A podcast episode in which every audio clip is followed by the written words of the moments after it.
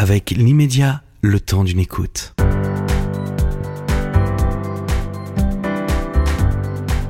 Mesdames, Messieurs, bonjour. Vous écoutez Liberté d'entreprendre, l'émission qui vous donne les clés du succès. Pensez à nous laisser un commentaire après l'écoute de ce podcast. Cette émission vous est présentée par Stanislas de Capelle et Céline Amaury. Et aujourd'hui, nous avons le grand plaisir de, re- de recevoir Nicolas Chaban de C'est qui le patron? Bonjour, bonjour. Bonjour Nicolas. Bonjour. Bonjour Nicolas, Euh, ravi de vous recevoir euh, aujourd'hui. Vous avez un parcours un peu atypique et vous venez surtout d'une région où euh, on mange bien, l'Ardèche. C'est vrai. Alors ça a sans doute un lien avec votre parcours. Vous êtes tombé d'abord dans la fraise, ensuite dans les fruits et légumes, je crois, et puis enfin dans le lait. On a hâte d'en savoir un peu plus, mais il y a peut-être un petit lien entre l'Ardèche et euh, ce côté un peu gourmand. Et je vais laisser à Céline euh, de- le soin de poser une première question. Merci Stan.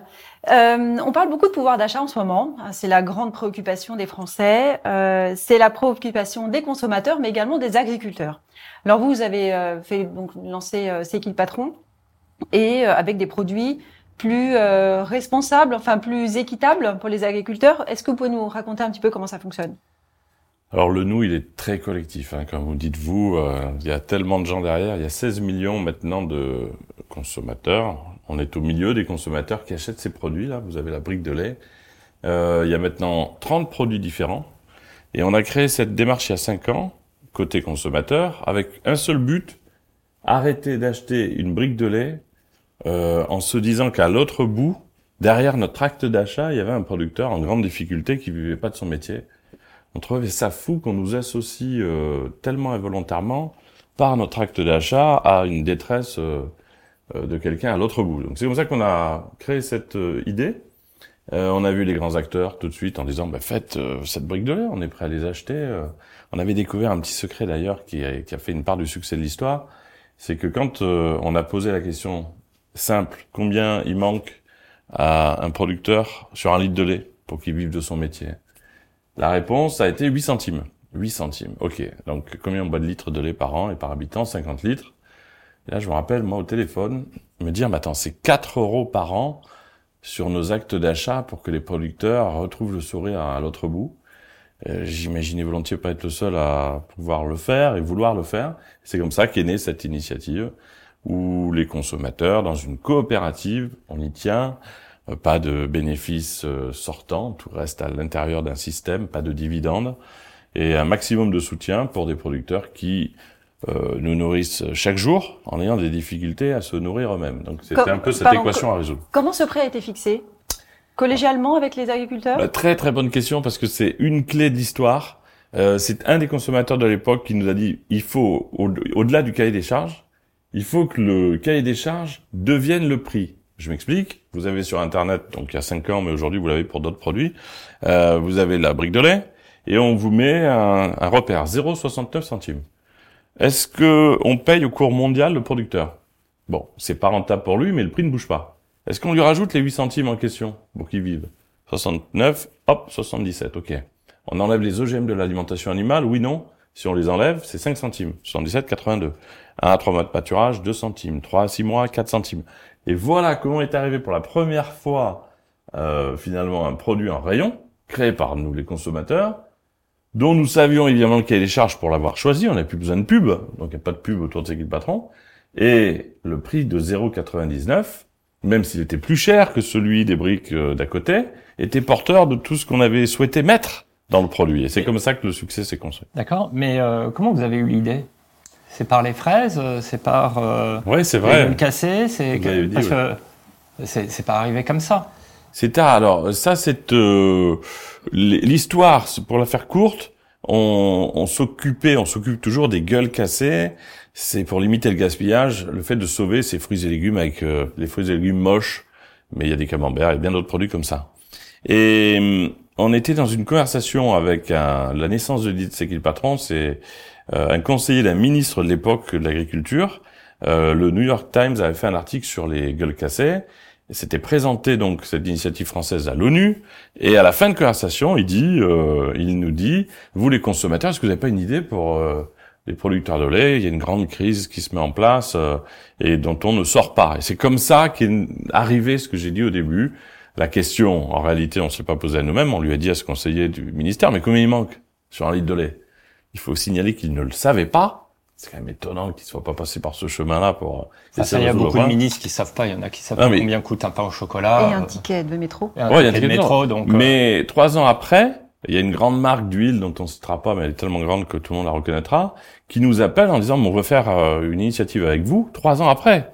Et quand il y a cette réunion, je me rappelle, les sociétaires sont avec nous, puisqu'on est tous ensemble, on demande à, au patron de cette grande marque, euh, mais combien il manque sur euh, voilà une bouteille d'huile pour que le producteur s'en sorte? Et il savait pas. Donc c'est une inertie, un frein à main qui reste un petit peu quand même enclenché euh, chez tout le monde. Mais du coup, par rapport aux concurrents, comment vous positionnez? Est-ce que vous, êtes concurrent de d'autres marques de lait?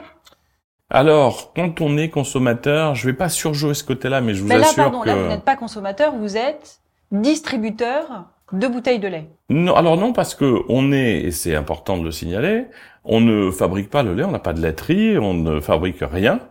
On a finalement, côté consommateur, à, travers la coopérative et notre initiative, créer une marque qui, adossée à un cahier des charges qu'on détermine tous ensemble euh, via nos votes collectifs, devient une proposition à un fabricant et donc une forme de licence. Ça veut dire que la laiterie, elle vend à son euh, fabricant la bouteille de lait euh, qu'elle a créée à partir du cahier des charges déterminé par les consommateurs. Et c'est comme ça qu'il n'y a pas eu d'intermédiaire de rajouter et qu'on a pu aller très très vite et arriver aujourd'hui c'est un, clin d'œil qui, qui montre, au-delà des chiffres euh, dont on s'enorgueillerait un peu bêtement, c'est plutôt le chemin que ça montre. Pas de pub à la télé, pas de commerciaux dans les magasins, personne le matin pour aller dire pousser le concurrent, mettez celle-là. Mais, qui met les, qui met en rayon? Parce que j'imagine que la grande distribution, euh, quand elle a vu votre produit, elle s'est dit bon, génial, euh, c'est un produit à consonance équitable. Je dis hum. ça peut-être un peu vite. Mais on sait bien que ce sont les commerciaux euh, en début de journée à 4h, 5h du matin ben qui euh, mettent les produits euh, en rayon, en linéaire et s'assurent que le placement des produits. Ben, vous, qui fait ça? Alors, on était les premiers étonnés. Quand Carrefour a été le premier à le faire, nous, on, on, a toujours été, encore une fois, en, en collectif ou en association ou en coop. Le distributeur n'a pas en face de lui un start-upper. Quelqu'un qui vient lui dire euh, bonjour, euh, je suis une marque parmi d'autres, aidez-moi. Quand vous êtes euh, un collectif de consommateurs et que vous ne gagnez pas d'argent au niveau du business model, vous avez la possibilité avec beaucoup de bienveillance, c'est ce que j'avais dit à Jérôme Bédi à l'époque, attendez, on est tous pères de famille là autour de la table, il faut, le faire. Une marque de consommateurs, c'est vos consommateurs là qui vont faire ce produit. Et ils ont vérifié que ce soit bien le cas, et ils nous ont aidés de façon très atypique. Et donc c'est eux, c'est le distributeur au départ, et tout le monde a fait pareil, qui a dit, écoutez, c'est une marque où il n'y a pas de commerciaux. Ah, Aidons-la. Donc les distributeurs, et je, je, vais vous finir parce que votre question elle, doit être complétée si vous me permettez. Les distributeurs ont fait ce premier pas. Et après un jour, le miracle de C'est qui le patron est arrivé, quand on a vu des retours sans les organiser de gens dans les magasins qui disaient, écoutez, voilà, moi je suis cliente depuis 20 ans de mon magasin X à tel endroit, je m'appelle Mme Dupuis, j'ai convoqué le directeur en lui disant, attendez, ça c'est une marque à nous, ça. On l'a créée, elle est trop là, la brique de lait est trop mettez-la là pour qu'on puisse l'attraper facilement. Ce qu'aucun commercial n'aurait pu demander, l'immense famille des sociétaires consommateurs euh, qui étaient partout en France a fait une part de travail finalement qui devenait celle qu'auraient pu faire des commerciaux. Est-ce que dans l'intérêt du supermarché, Carrefour ou un autre, euh, vous avez intégré là-dedans sa, sa, marge? Est-ce qu'il a la même marge que quand il vend une bouteille euh, Ben, il y a non seulement la même marge parce que on, au début, on s'était dit ce serait bien que la grande distribution fasse un effort sur la marge. Quelqu'un nous a dit, merci à lui, surtout ne faites pas ça. Si vous enlevez de la marge, à un moment donné, c'est mécanique. Un chef de rayon nouveau dans un magasin arrive, il prend son ordinateur, il voit marge inférieure sur ce produit, sans même le connaître, il va l'enlever. Et c'était un vrai conseil parce que pour que un produit soit durable, il faut qu'il reste en rayon pour aider les producteurs. Et donc, il y a non seulement une marge complètement normale, même si on l'a pas fixée, la loi nous interdit de le faire, on a, on a fait un bloc de marge. Il y avait le, fabricant, il dispose d'une marge pour lui et pour le distributeur, et ensuite c'est le secret de leur relation directe et commerciale euh, qui, euh, qui organise tout. Mais on a découvert une chose aujourd'hui, avec la pression du pouvoir d'achat et, et de la difficulté euh, d'avoir des produits en rayon rentables aussi pour les magasins. C'est devenu sans doute la brique de lait euh, la plus rentable pour un magasin.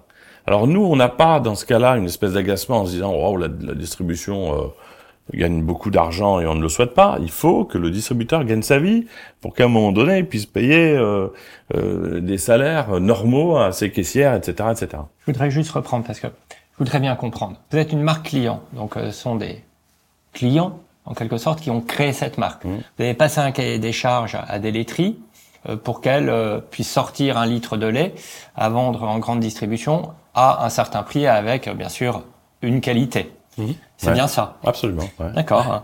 Et euh, le consommateur, donc, lui, il trouve son, son, son compte parce que bah, la brique de lait est pas moins chère, mais en tout cas, elle permet à des producteurs de bien vivre. Et oui, avec une assurance, c'est-à-dire que les consommateurs déjà, nous, on ne fait pas de produits pour des consommateurs, on est nous-mêmes des consommateurs. Ça vous paraît rien, mais quand vous on est tous consommateurs. Voilà. En fait. euh, que, que, je produis du que je produise du lait ou que je produise euh, des carottes. Ouais. Euh, celui qui fabrique est toujours un consommateur. Absolument. Mais vous dites, je, je précisais ça parce que encore ce matin, euh, on était en face de marques qu'on essaie d'accompagner pour qu'elles fassent avec leurs producteurs la même chose. Nous, on veut pas devenir Coca-Cola, euh, on veut que d'autres marques payent mieux les producteurs. C'est la logique d'une marque de consommateur. Et les directions de marketing avaient du mal avec la notion d'expertise. Elles nous disent, on fait des produits pour les consommateurs, un peu comme c'était encore une fois un peuple un peu lointain à qui il fallait parler à distance. Mais euh, on leur dit, mais on est tous consommateurs. Posez-vous la question à vous-même et vous aurez une part du chemin et la réponse. C'est pour ça que ce, ce, ce qui a fait que ça a fonctionné, c'est qu'on ne l'a pas fait euh, dans une logique de d'entreprise traditionnelle avec un business plan, une rentabilité, des commerciaux et de la com. Une fois qu'on a débrayé ce, cette mécanique-là, on a laissé la chose se faire un peu naturellement et on a trouvé des, un point d'équilibre euh, comme ça un peu instinctivement qui, je pense, est plus puissant que d'avoir fait ça en salle de réunion. Je sais pas si j'arrive à expliquer, mais euh, cette spontanéité qui s'appuie sur le bon sens, la bienveillance collective, elle a fait. Bah, nous, on n'a jamais imaginé ça. Il faut imaginer qu'au début, on rêvait pour les producteurs qui étaient dans une détresse absolue. Il leur restait deux mois avant de, de fermer leurs les, exploitations dans l'Inde. Et on rêvait de 5 millions de litres de lait. Et le fait d'avoir fait ni business plan, euh, de, de n'avoir pas construit une stratégie, d'avoir mis ça en suspension en disant aidez la démarche si elle vous plaît. Vous, distributeurs, vous, grands patrons de Carrefour, allez-y, quoi. C'est l'heure. On est tous conso. Il faut qu'on aide les producteurs. C'est ça qui a fait le succès. Quelle part de marché vous avez aujourd'hui sur le lait, par exemple Je ne sais pas.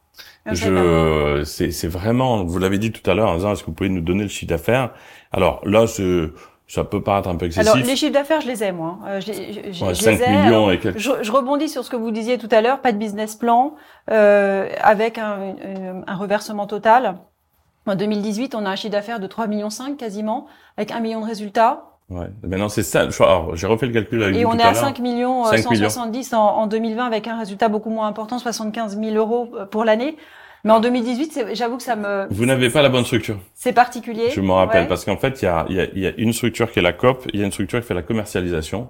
Et en fait, on a eu le résultat, puisqu'on a reversé la totalité des bénéfices après un vote collectif. 98% des sociétaires consommateurs ont dit Covid, on a de l'argent suffisamment, redonner tout à les gens qui sont en galère. D'accord. Donc, donc, ce qu'il y a sur la société euh, commerciale, les résultats sont reversés à la coopérative. Tout, tout est redistribué. Absolument tout. C'est-à-dire que ça a donné 5 euh, millions, un peu plus de 5 millions d'euros de commission, puisque c'est 5% perçus sur les ventes. 100 millions de ventes, 5%, 5 millions. Et il y a eu 1 million 500 000 euros de bénéfices euh, qui sont redescendus via le le Fonds de solidarité des consos et des citoyens. C'est une structure qu'on a fait pour pouvoir aider euh, bah, des centaines de producteurs euh, principalement. Mais on a aussi, et c'est marrant cette logique euh, à laquelle on, on, on, tient, quand on a eu le Covid, le lait s'est vendu, le beurre, la farine, tout a monté. Et donc les produits Cycle Patron sont vendus dans des proportions incroyables. Un jour, quelqu'un vient nous voir en disant, vous on a fait 300 000 euros en deux mois, de plus, de pas de chiffre d'affaires, de, de, de, quoi, de marge, quoi. Et là, on s'est regardé, on s'est dit, on va pas garder cet argent. Il y a des gens qui ferment leur commerce. Euh, c'est comme ça qu'on l'a rendu.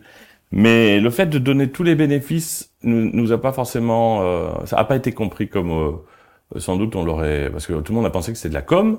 alors que c'était un truc euh, tellement logique pour euh, euh, la masse des 12 000 sociétaires qui prennent ces décisions. Moi, je vous fais le commentaire des décisions collectives. Et alors justement, Tout au long 12, de l'année. 12 000 sociétaires, euh, euh, comment se font les rémunérations euh, dans, dans votre coopérative et puis euh, dans, dans votre société Vous, par exemple, vous êtes payé combien? Alors, mais ça, je l'ai dit deux, deux, trois fois. Donc maintenant, on m'a demandé d'arrêter de le dire parce que ça pose des problèmes euh, en, en cascade, puisque j'avais donné des salaires. On pensait que c'était bien de faire de la transparence. Maintenant, on était deux au début, on est 27.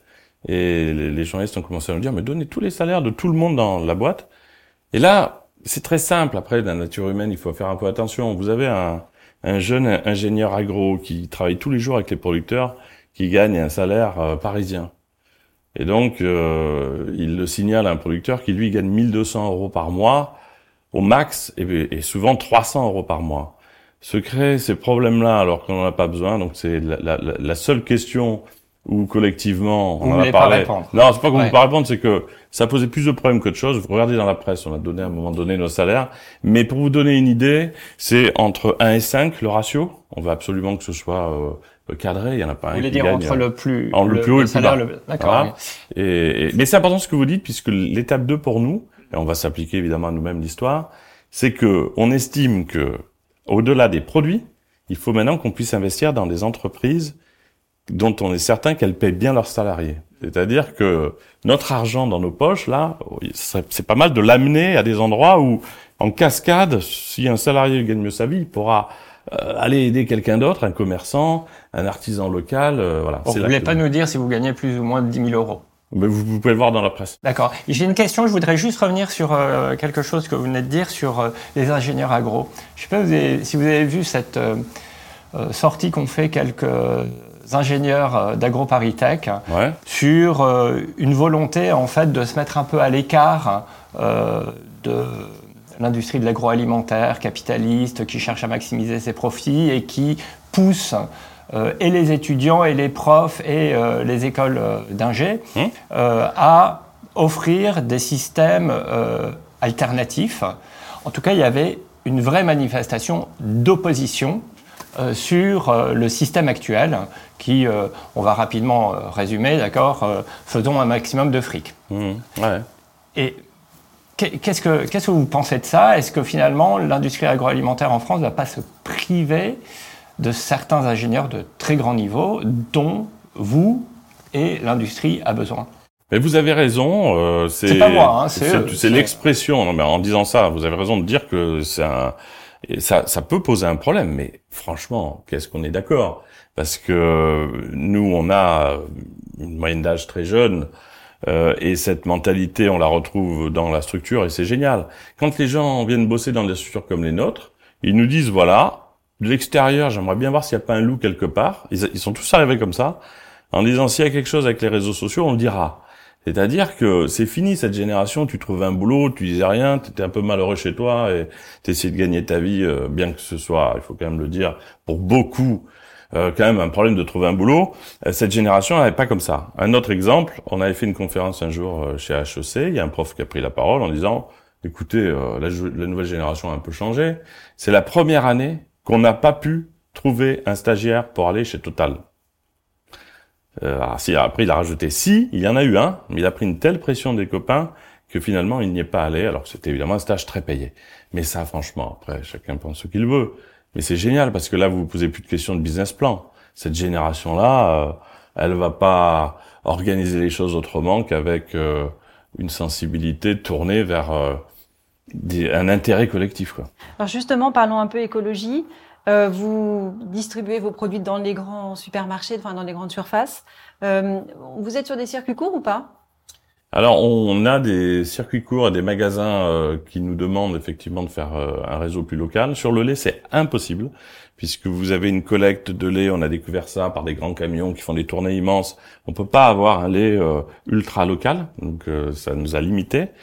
Puis après, la distribution, c'est pareil, hein, on n'était pas tous ultra fans de la grande distribution au départ, mais quand vous avez euh, 80 familles euh, qui il reste deux mois avant de mettre la clé sous la porte, vous savez très bien en tant que consommateur que le, le seul acteur qui est capable de les sauver, c'est la grande distribution qui va massivement vendre les produits. Et puis après, il faut arrêter. La distrib aide aussi beaucoup de producteurs, c'est dommage de, de tout opposer, quoi. On, on essaye, nous, de... On se laisse faire parce que voilà, on a beaucoup de demandes de, de, de, circuits plus courts et on est très heureux parce que c'est plutôt notre philosophie intime des, de ceux qui bossent chez C'est qui le patron. Mais on a beaucoup de respect pour la grande distribution qui sauve 3000 familles chaque année en, leur, en rendant accessibles les produits. Oui, mais ce serait l'idée, c'est peut-être une étape euh, suivante, non euh, Justement, créer un, un, votre réseau de distribution en, en circuit court Alors, on nous a. Ouais. Alors là, c'est pareil. C'est nous, on, les réunions sont assez faciles puisque on dit à, aux sociétaires euh, présents qu'est-ce que vous pensez de tel ou tel sujet, puis après on fait des votes collectifs. Il y a une énorme demande sur les magasins, mais euh, c'est un métier. Est-ce que notre énergie, elle n'est pas aujourd'hui plus utile encore dans le fait d'avoir beaucoup plus de magasins qui vendent les produits euh, plutôt que de, de, créer nos propres magasins? Et là, pour l'instant, l'arbitrage est de dire c'est un métier, laissons faire ceux qui le Alors, font. Alors c'est un métier et ça a des coûts hein, supplémentaires évidemment qui devraient être répercutés sur les produits. Voilà, et il y a un seul, euh, ce, cette brique de lait, elle est quand même symbolique et c'est une victoire tellement collective que, enfin, je sais pas si vous connaissez les produits ou si vous les consommez, mais, mais on peut tous se féliciter de ça nous, les consommateurs, les citoyens, on a créé cette brique de lait. Elle vaut plus cher, 99 centimes, que la plupart de celles qui sont en promo. Et elle est devenue la brique de lait la plus vendue en France. Pas la plus vendue parmi l'équitable. Elle est numéro un en valeur devant toutes les grandes marques. Ça veut dire, bon sang, qu'il y a quand même un autre chemin. Si on est certain que nos centimes vont au bon endroit, on fait de cette brique de lait un numéro un des ventes. C'est valable pour le beurre bio, d'où demi-sel, numéro un devant les grandes marques. Les œufs, c'est pas numéro un, mais c'est des ventes incroyables. Et c'est pas pour les chiffres, c'est pour se dire que on est capable de, de créer des succès collectifs sans avoir les grands piliers habituels, pub, grosse masse d'argent et grosse force de vente. C'est euh, euh, merci beaucoup euh, Nicolas, Chavannes. Il y aurait eu plein d'autres sujets euh, sur lesquels on aurait bien voulu euh, vous interroger, notamment des sujets sur certains scandales alimentaires qui réapparaissent récemment sur beaucoup de produits et notamment des produits liés au lait. Mais le, temps passe. Est-ce que vous auriez une actualité à nous partager? Ouais, un, un, petit mot rapide. C'est génial qu'on puisse le dire rapidement on passe autant de temps à créer les produits qu'à les vérifier dans les usines, partout, chez les producteurs. On regarde les fiches de lait, on les appelle, vous avez vraiment les centimes. Hein, les 12 000 font, on passe autant de temps à vérifier qu'à créer. Et sur l'actu, oui, il y a une nouveauté qui arrive, on va l'annoncer bientôt. Euh, ça s'est fait un peu naturellement. Euh, en tant que consommateur, on veut plus simplement faire des produits.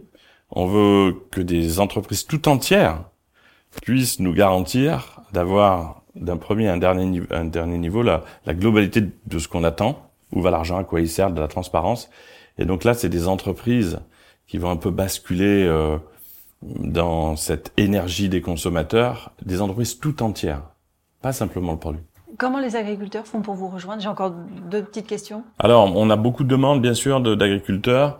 Euh, on, à chaque fois qu'on a des demandes, ça a été le cas pour le jus de pomme, on arrache nos arbres, on est en Alsace, il nous manque 9 centimes par litre, waouh On fait un vote, on crée un cahier des charges, on demande à un fabricant de jus de pomme s'il ne peut pas rajouter les centimes pour qu'il vive, et c'est comme ça que les produits se font, avec ces appels entrants, et on ne réussit pas à chaque fois, mais on essaie de trouver, côté détresse producteur, euh, évidemment, une réponse chez un fabricant qui peut fabriquer et vendre ensuite au magasin les produits. Pour finir, un conseil pour un jeune qui voudrait se lancer dans cette euh, activité?